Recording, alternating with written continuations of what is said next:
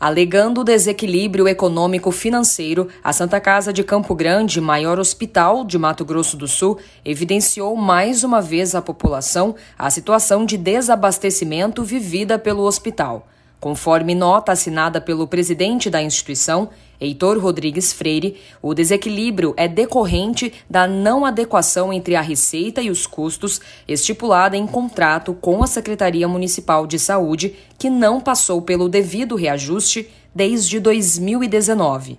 A fim de tentar alinhar um acordo para a assinatura de um novo contrato, o Ministério Público Estadual mediou uma reunião na quarta-feira entre a CESAL e a Santa Casa, com a presença da Secretaria de Estado de Saúde. No entanto, conforme a promotora de justiça, Daniela Cristina Guiotti, não houve consenso entre as partes ainda há bastante divergência em relação aos valores pleiteados, porque o contrato antigo é os valores de 2019 foram mantidos de 23 milhões 936 mil 133 reais.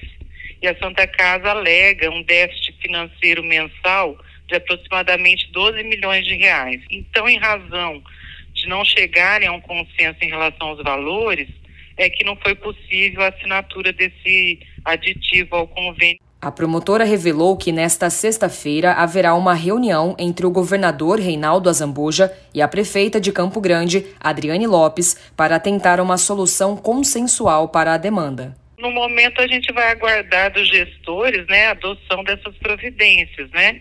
que eles entrem é, em acordo em relação aos valores e se não houver realmente nenhuma nenhuma, nenhum avanço, que eu acho difícil, né? Porque o, o serviço de saúde tem que continuar. A, a Santa Casa é um serviço essencial aqui para Campo Grande e para todo o estado, né? E nós voltaremos a, a buscar aí uma nova negociação, intermediar algum, algum acordo entre os envolvidos.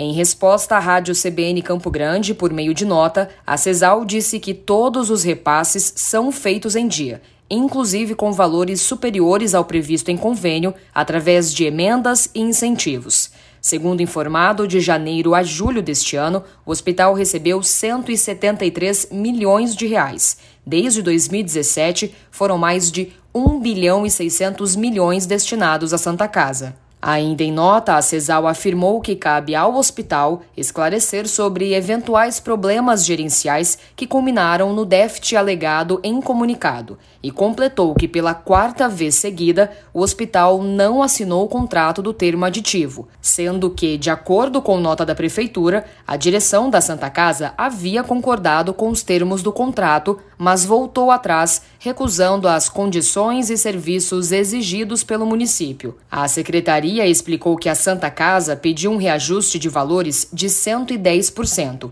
enquanto, em contraproposta, a CESAL solicitou equiparação dos valores pagos pela Prefeitura, que arca com 60% dos repasses ao hospital, enquanto o Estado é responsável por 40%. A CESAL informou ainda que a Santa Casa conta com dívidas de 510 milhões de reais, não sendo de responsabilidade do município arcar com os valores, e que não possui nenhuma pendência financeira com a Santa Casa, e finalizou a nota afirmando que a secretaria está aberta a tratativas.